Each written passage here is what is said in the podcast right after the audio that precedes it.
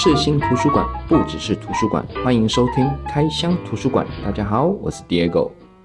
呃，这是我第一次用 audio 的形式来录制开箱图书馆哈。那如果有在追踪我们图书馆脸书的朋友哈，就可以知道我们里面有很多的这个小影片哈，是在介绍嗯图书馆的一些资源哈。好，那今天一样要来介绍一些呃图书馆的电子资源哈。那为什么要在今天要介绍这这个电子资源的这个类型哈？因为这个，我们从疫情升温之后，大家都不能来上课了嘛，哈，呃，我们五月十七号开始就就没有来学校上课，嗯，大家都是用远距的上课，哈，所以大家在这个疫情的逆境之中，应该也是逆向的就提升了自己的资讯能力，哈，应该现在大家 Teams 啊、Meet 那些都很会用了嘛，哈，好，那五月十七号这一天啊，大家应该有一种幸福来得太突然的感觉，哈，那只是不知道。到现在已经六七周了，大家还觉得幸福吗？哦，还是希望赶快回到以前的正常生活？哈，好，那今天我就来介绍我们的三种呃电子资源哈。第一个电子书，第二个是期刊资料库，第三个是这个数位素材。哈，好，第一个电子书哈。那电子书这个概念，其实在五十多年前就已经有人提出了。那第一个是在一九六八年的时候，这个 Alan Kay 这个人哈，他提出了一个嗯。Dynabook 这个概念哦，那中文有翻译成动力书哦。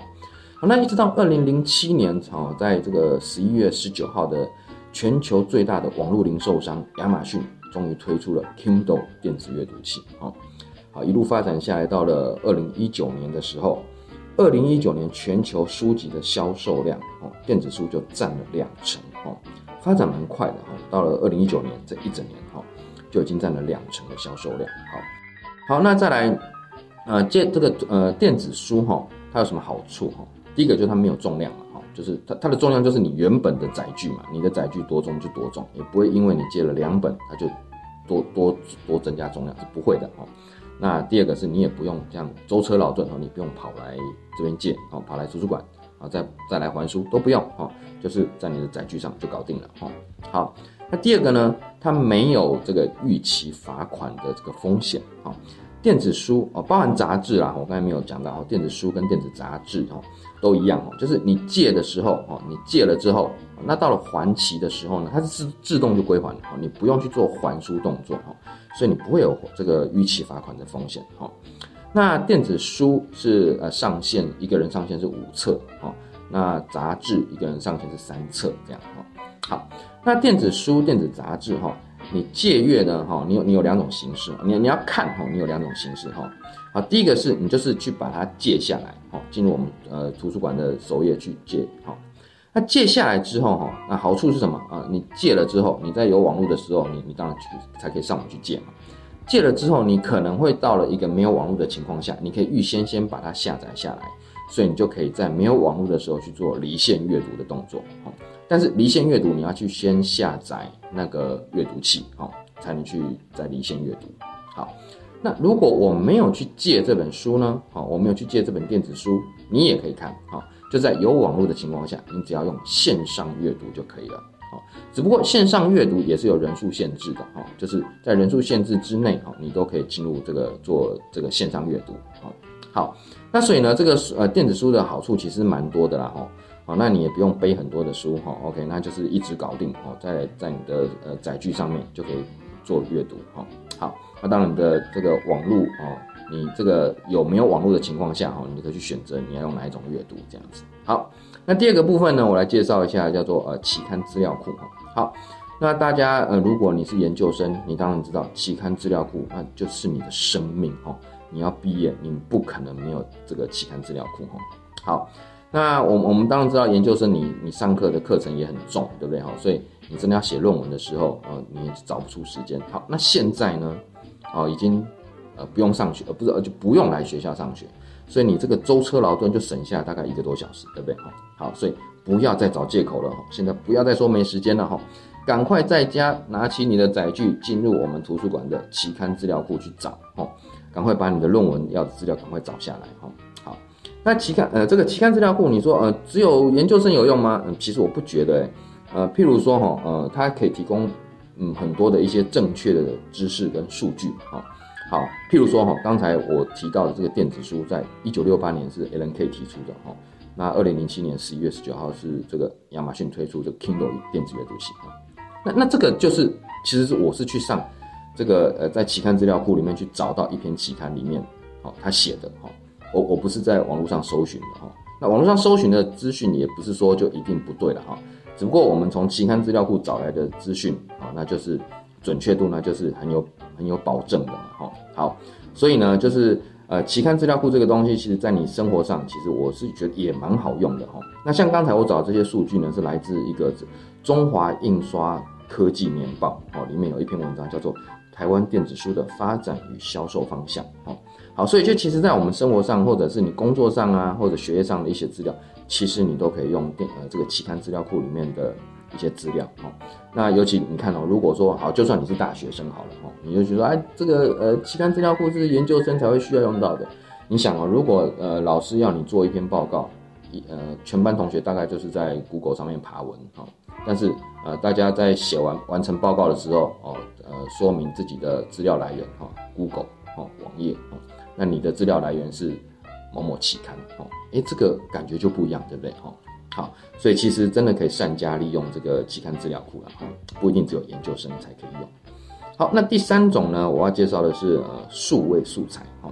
那其实之前我们在呃我们的脸书就有一支影片，就是在介绍数位素材的部分哈。那数位素材其实蛮好用的哈。那呃，它现在我们图书馆的数位素材有五种形式哦，一种是呃第一个是三 D 模型。A E 模板、图片、影片、声音，好，声音就是包含所有的音乐配配乐、声效这样哦，音效这样哦，特效哦，这些都叫做声音哈，我就归类成一个声音这样。好，那这这么多种的这个数位素材哈，到底谁呃到底怎么用？那谁用哦？好，呃，其实就是进入我们图书馆首页哈，然后在那个。